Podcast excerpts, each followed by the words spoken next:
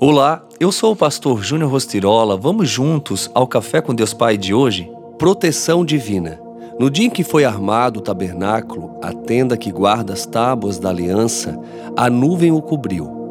Desde o entardecer até o amanhecer, a nuvem por cima do tabernáculo tinha a aparência de fogo. Era assim que sempre acontecia. De dia a nuvem o cobria e de noite tinha aparência de fogo. Números 9, 15 e 16. Com a finalização do tabernáculo, a nuvem que guiava e protegia o povo na jornada pelo deserto tomou sua posição em cima dele. Para os israelitas, o movimento da nuvem era como se o próprio Deus os estivesse guiando no deserto. Por ela deviam viajar e por ela deviam acampar. Aquela nuvem não existe mais nos dias de hoje, mas nem por isso a proteção de Deus acabou. Muito pelo contrário. Hoje temos um privilégio muito maior.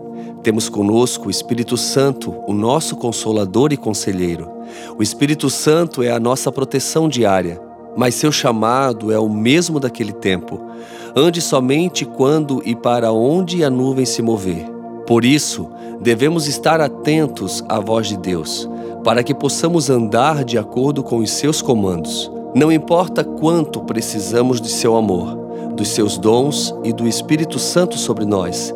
Deus está muito mais disposto a nos ajudar do que nós somos capazes de imaginar. O texto de hoje diz que dia e noite o Senhor acompanhava o povo em sua peregrinação. O amor e a graça de Deus são tão incríveis e consistentes que é difícil de entender.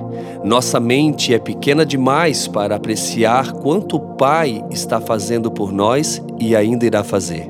Saia de casa hoje com a certeza de que o Pai está com você. Ele jamais irá abandoná-lo, em nenhuma circunstância, pois seu amor de Pai não permite isso de forma alguma.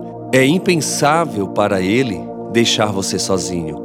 E a frase de hoje diz: somente debaixo da nuvem do Espírito você encontra proteção. Pense nisso. Você não está sozinho. Em todo tempo, o Senhor está contigo. Fica aqui o meu abraço, o meu carinho e tenha um excelente dia.